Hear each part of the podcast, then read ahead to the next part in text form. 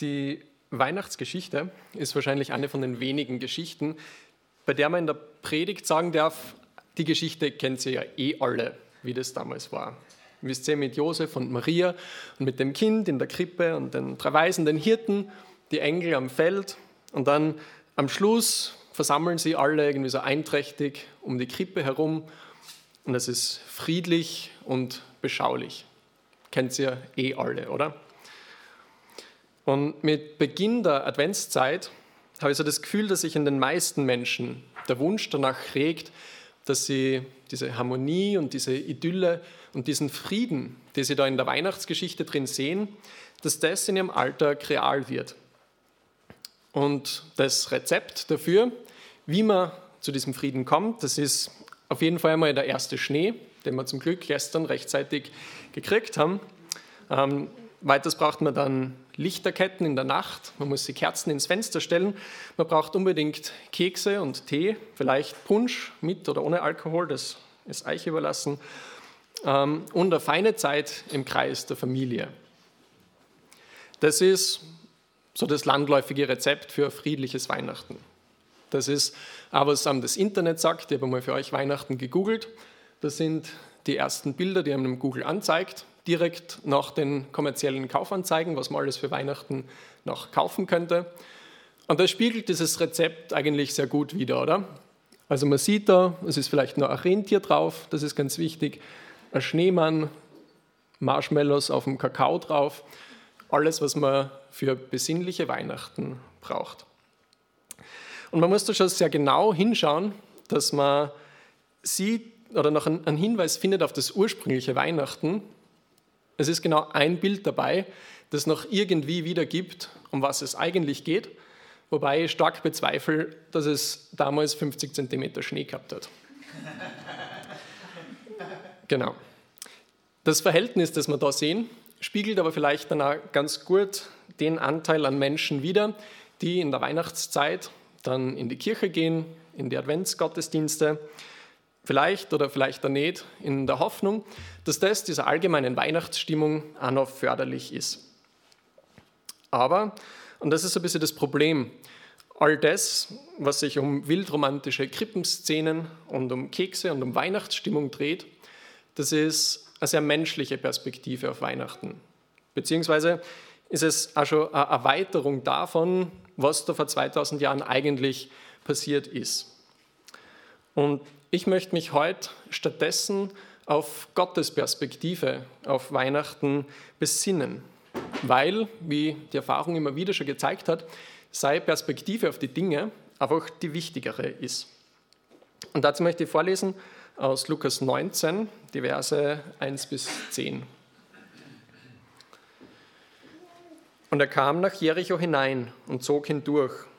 Und siehe, da war ein Mann, genannt Zachäus ein Oberzöllner, und dieser war reich. Und er wollte gerne Jesus sehen, wer er sei. Und er konnte es nicht wegen der Volksmenge, denn er war von kleiner Gestalt. Da lief er voraus und stieg auf einen Maulbeerbaum, um ihn zu sehen, denn dort sollte er vorbeikommen. Und als Jesus an den Ort kam, blickte er auf und sah ihn und sprach zu ihm, Zachäus, steige schnell herab, denn heute muss ich in deinem Haus einkehren. Und er stieg schnell herab und nahm ihn auf mit Freuden. Als sie es aber sahen, murrten sie alle und sprachen, er ist bei einem sündigen Mann eingekehrt, um Herberge zu nehmen. Zachäus aber trat hin und sprach zu dem Herrn, siehe Herr, die Hälfte meiner Güter gebe ich den Armen, und wenn ich jemand betrogen habe, so gebe ich es vierfältig zurück. Und Jesus sprach zu ihm, heute ist diesem Haus Heil widerfahren, weil auch er ein Sohn Abrahams ist. Denn der Sohn des Menschen ist gekommen, um zu suchen und zu retten, was verloren ist. Denn der Sohn des Menschen ist gekommen, um zu suchen und zu retten, was verloren ist. Ja, und dieser letzte Satz ist ganz entscheidend, weil wir da drinnen Gottes Perspektive auf Weihnachten finden, weil wir da sein Motiv für Weihnachten sehen. Er ist gekommen, um zu suchen und zu retten, was verloren ist. Und diese Begebenheit mit dem Zachäus ist ein sehr schönes Beispiel dafür, wie das ausschaut, wenn Weihnachten, so wie Gott sich das vorgestellt hat, in am Leben real wird. Und dafür möchte ich ähm, gern ganz hinten anfangen. Und zwar ist Jesus gekommen, um zu suchen und zu retten, was verloren ist. Das ist zuerst einmal die schlechte Nachricht. Mit verloren sind wir Menschen gemeint. Und zwar nicht verloren, wie sich vielleicht ein kleines Kind im Wald verirrt und dann unschuldigerweise verloren ist, oder wie eine schöne Prinzessin in einem Turm eingesperrt ist und von ihrem Prinzen gerettet werden muss, sondern es ist ein Verlorensein, wie wir das für eher im Gleichnis vom verlorenen Sohn finden, wo wir sehen, dass die Menschheit aus Gottes Perspektive heraus mehr wie ein davongelaufener Sohn ist, der sich eben nicht einfach unschuldig im Wald verirrt hat, sondern der all das Gute in seinem Leben weggeworfen hat und der jetzt im Schmutz bei den Schweinen im Stall lebt. Das ist die Realität von Sünde, die jeder Mensch in seinem Leben hat grundsätzlich. Und das ist das, was Gott sieht, wenn er die Menschheit anschaut. Das ist das, was den Menschen von Gott trennt. Und das ist der Kontext, in dem Weihnachten stattfindet. Der heilige Schöpfer, der Himmel und Erde geschaffen hat, macht sich auf den Weg zu uns verlorenen Menschen. Also er tauscht sprichwörtlich die Herrlichkeit des Himmels ein mit der Sündhaftigkeit und mit der Schlechtigkeit der Menschen. Und er kommt in einem Stall zur Welt. Und ich bin mir ganz sicher, dass sie seine Weihnachtsstimmung dabei ziemlich in Grenzen gehalten hat. Aber das ist genau die Ausgangslage, in der schlussendlich ja jeder einzelne Mensch Jesus begegnet. Es ist immer, heiliger Gott trifft verlorenen Sünder. Weil ganz egal, wie gut man lebt und wie gut man unterwegs ist, im Vergleich mit diesem perfekten Gott ist man niemals gut genug, ist man immer verloren. Und aus menschlicher Sicht gibt es ja keinen Weg zurück zu Gott. Und das ist diese Situation, in der wir auch den Zachäus sehen. Er war Oberzöllner, das heißt, er war sogar in der damaligen Gesellschaft was besonders Schlechtes. Wir sehen das auch, wie das Volk reagiert. Sie sagen, der ist ein Sünder, ein sündiger Mensch. Ähm, aber, und das ist eben die gute Nachricht in, in all dem, Gott lässt uns nicht in der Verlorenheit sitzen sondern er hat beschlossen, dass er was dagegen tut. Er ist gekommen, um zu suchen und zu retten, was verloren ist. Also Gott macht sich auf die Suche nach dem Menschen. Und die genaue Bedeutung von Suchen, äh, wie es da in Lukas verwendet wird, ist unter anderem Suchen, um in seinen Besitz zu bringen. Was sehr viel Sinn ergibt, weil Gott die Menschen ja nicht verlegt hat. Er hat ja nicht vergessen, wo er sie hingetan hat und muss jetzt einmal schauen, wo sie herumliegen, ähm, sondern er sucht, die Menschen wieder in seinen Besitz zu bringen. Und Weihnachten ist da ein konkreter Schritt in diese Richtung, wo Jesus Mensch wird und auf die Erde kommt. Ein Schritt, der Gott sehr viel kostet. Ich habe schon gesagt, vom Himmel in den Stall war wahrscheinlich nicht von Weihnachtsstimmung geprägt. Hat wahrscheinlich auch nicht sehr viel mit Keksduft und Tee und Punsch und dergleichen zu tun gehabt. Aber ganz allgemein ist Weihnachten immer ganz wichtiger Schritt in Gottes Suche nach Beziehung zum Menschen. Zusätzlich zu dieser, ich würde sagen, allgemeinen Ebene sucht Gott aber auf einer ganz persönlichen Ebene nach dieser Beziehung. Und da möchte ich wieder zum Zachäus schauen und ich lese noch einmal die Verse 4 bis 7. Da lief Zachäus voraus und stieg auf einen Maulbeerbaum, um ihn zu sehen denn dort sollte er vorbeikommen. Und als Jesus an den Ort kam, blickte er auf und sah ihn und sprach zu ihm, Zachäus, steige schnell herab, denn heute muss ich in deinem Haus einkehren. Und er stieg schnell herab und nahm ihn auf mit Freuden. Als sie es aber sahen, murrten sie alle und sprachen, er ist bei einem sündigen Mann eingekehrt, um Herberge zu nehmen. Das, was wir da lesen, ist aus damaliger Sicht sehr viel spektakulärer als aus heutiger Sicht. Man sieht das ein bisschen an der Reaktion der Leute, die sich ähm, sehr darüber wundern, bestenfalls, dass Jesus zu dem Zachäus ähm, nach Hause geht. Es war so, dass nach dem rabbinischen Gesetz äh, war es verboten, Zöllner zu sein. Weil man sich da aber sehr gut bereichern hat können, haben sich immer wieder Leute dafür entschieden, das doch zu machen Und es ist sogar so weit gegangen, dass sie die Römer dafür bezahlt haben, dass sie dieses Amt ausüben dürfen, weil sie eben zusätzlich zu den Steuern, die Rom verlangt hat, beliebig einen Eigenanteil an Steuern aufschlagen haben dürfen. Die Konsequenz davon war dann natürlich in gewisser Weise, dass sie aus der Gemeinschaft ausgestoßen worden sind. Sie waren Verräter und Diebe am eigenen Volk mit weitreichenden Konsequenzen. Also sie haben keine Familie mehr gehabt, also keine Herkunftsfamilie. Die Eltern haben sie jedenfalls verstoßen. Sie haben keinen Zugang mehr gehabt zu den gemeinsamen Festen, die das Volk gefeiert hat. Und vor allem haben sie auch keinen Zugang mehr zum Tempel gehabt. Sie haben, was das damals übertragen heißt, sie haben ihren Zugang zu Gott verloren. Und es hat dann genau noch zwei Arten Menschen gegeben, die mit den Zöllnern zu tun gehabt haben. Und das waren andere Zöllner und Prostituierte. Und sonst niemand. Also die Tatsache, dass Jesus diesen Mann anschaut, dass er ihn anspricht, zeigt uns schon, wie persönlich Gott die Suche nach dem Menschen nimmt. Und es ist so cool zu sehen, weil Jesus sagt nicht, ich will bei dir einkehren, sondern er sagt, ich muss bei dir einkehren, weil er so ein tiefes Verlangen nach dieser persönlichen Beziehung hat. Und das, obwohl es eben damals für einen Juden eigentlich unvorstellbar war, bei so einem schlechten Mensch wie einem Zöllner zu Gast zu sein. Also Jesus bricht da mit der Tradition, er bricht mit der gesellschaftlichen Erwartung und er schädigt das eigenes Ansehen ganz erheblich. Und das ist aber, finde ich, so schön zu sehen, oder? Dass Jesus ohne Rücksicht auf Verluste diese persönliche Beziehung bauen will. Und der Zachäus lässt sich auch nicht lang bitten.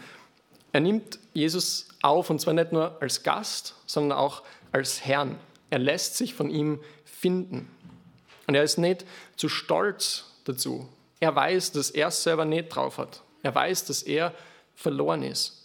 Und diese Chance, dass er wieder Zugang zu Gott kriegt, die lässt er sich nicht entgehen. Aber, ähm, aber Gott sucht uns nicht nur unter Anführungszeichen bis zur Errettung, ja, sondern auch danach geht diese Suche nach weiter. Er sucht auch danach immer noch eine tiefere Beziehung zu uns. Er sucht unsere Aufmerksamkeit, unsere Liebe, unsere Hingabe zu ihm. Und die Frage ist, ob wir das merken. Und wenn wir es merken, ob wir uns darauf einlassen. Ähm, oder eben, ob wir zu beschäftigt sind, mit was auch immer es ist, ob es äh, Weihnachtsvorbereitungen sind oder wir in der Arbeit zu ausgelastet sind, ob in der Schule zu viel los ist. Ähm, vielleicht sind wir auch so stolz, dass wir unser christliches Leben gut auf die Reihe kriegen, dass wir gar nicht merken, dass Gott auf der Suche nach uns ist und eigentlich ganz was anderes will. Ähm, dass wir das einfach vergessen, dass wir in dieser Abhängigkeit zu Gott stehen. Aber natürlich sind da Dinge wie Leid und Trauer und schwierige Lebensumstände Dinge, die das verhindern können, dass wir bemerken, dass Gott nach uns sucht. Genau, also wenn irgendwas davon möglicherweise vielleicht, eventuell, ohne euch jetzt zu nahe zu treten, aber euch zutrifft, ähm, dann die Einladung, vielleicht jetzt in Adventszeit, statt Kekse zu backen, euch einmal hinzusetzen und zu überlegen, wo ist Gott im Moment auf der Suche nach mir? In welchen Lebensbereichen bin ich vielleicht nicht so nah an Gott dran, wie er sich das wünscht? Wo will er noch engere Beziehung mit mir haben? Wo möchte er nur mehr Teil von meinem Leben sein?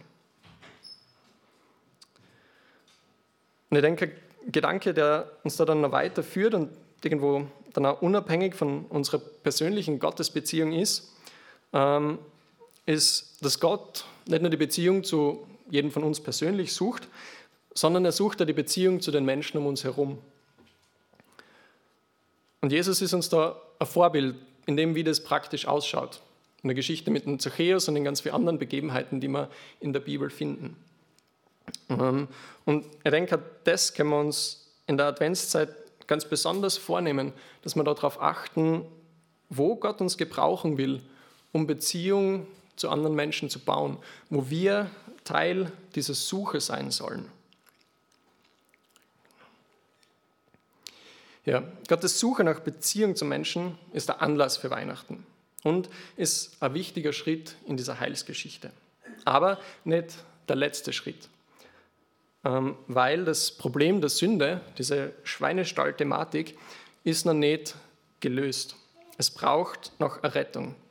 Und zu unserem Glück ist Rettung das Ziel, das Jesus vor Augen gehabt hat, als er zu Weihnachten auf die Erde gekommen ist. Aber da lässt uns die Weihnachtsgeschichte jetzt im Stich. Weil wir finden zwar die Information, dass der Retter geboren worden ist, dass er gekommen ist, aber von der Errettung des Menschen per se lesen wir in der Weihnachtsgeschichte noch nichts. Und das ist auch das Problem, das die Menschheit heute in weiten Teilen mit Weihnachten hat. Weihnachten ist zu Recht ein großes Fest geworden. Aber Weihnachten hat auch einen neuen Sinn verpasst bekommen, weil es inzwischen vor allem darum geht, zur Ruhe zu kommen, eine besinnliche Zeit mit der Familie zu haben, vielleicht einmal so richtig Geld zu machen, wenn man in die Geschäfte schaut. Alles Mögliche, aber eben nicht mehr das, worum es eigentlich gegangen ist. Aber eben nicht bei Gott, weil im Gegensatz zu einem Großteil unserer westlichen Welt sieht Gott Weihnachten aus der Notwendigkeit der Errettung heraus. Weshalb Weihnachten als Geschichte unvollständig ist. Eigentlich nur der Anfang von einem neuen Kapitel ist, das Gott schreibt. Und wenn man die Geschichte fertig erzählt, dann sieht man, dass sich hinter der Krippe das Kreuz verbirgt. Also wir sehen hinter der Krippe schon Jesu Tod und Jesu Auferstehung, wo dann diese Errettung tatsächlich möglich wird.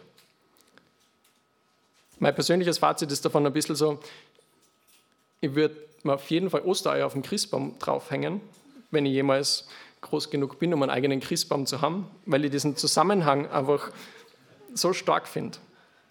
Ähm, aber selbst da, also selbst von Ostern weg, dürfen wir Gottes Perspektive dann noch weiter verfolgen. Wir dürfen weiterschauen zu Pfingsten, wo der Heilige Geist in den Menschen Wohnung nimmt und dann schlussendlich, und das ist für uns alle jetzt noch in der Zukunft, dürfen wir hinschauen zum Gericht und dann zur Ewigkeit bei Gott.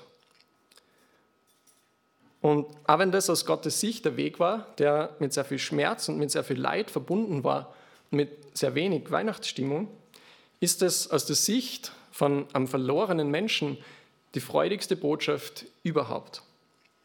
Und da möchte ich nochmal zum Zachäus zurückkommen, weil auch er das erleben darf und nochmal Lukas 19, 8 bis 10 lesen. Zachäus aber trat hin und sprach zu dem Herrn, siehe Herr, die Hälfte meiner Güter gebe ich den Armen, und wenn ich jemand betrogen habe, so gebe ich es vierfältig zurück. Und Jesus sprach zu ihm, heute ist diesem Haus Heil widerfahren, weil auch er ein Sohn Abrahams ist. Denn der Sohn des Menschen ist gekommen, um zu suchen und zu retten, was verloren ist. Also darin, dass der Zachäus Jesus aufnimmt, dass er ihn als seinen Herrn annimmt, wird er, und wir lesen sein Haus, also seine Familie, gerettet. Und Jesus spricht ihm das zu, wir sehen das da, er nennt ihn Sohn Abrahams. Vorher gesagt, das Volk hat ihn verstoßen. Er war in damaliger Sicht kein Sohn Abrahams mehr.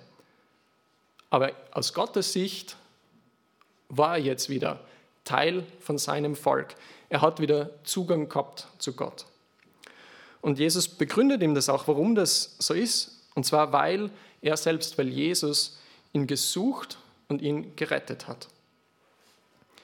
Ja, und so möchte ich euch einladen, und das ist jetzt am Schluss vielleicht doch eine besinnliche Botschaft, die man nicht ganz verkneifen hat können, ähm, die Adventszeit zu nutzen. Ähm, nicht nur auf Weihnachten hinzuschauen und sich darauf vorzubereiten und darauf einzustimmen, sondern durch Weihnachten hindurchzuschauen Richtung Ewigkeit.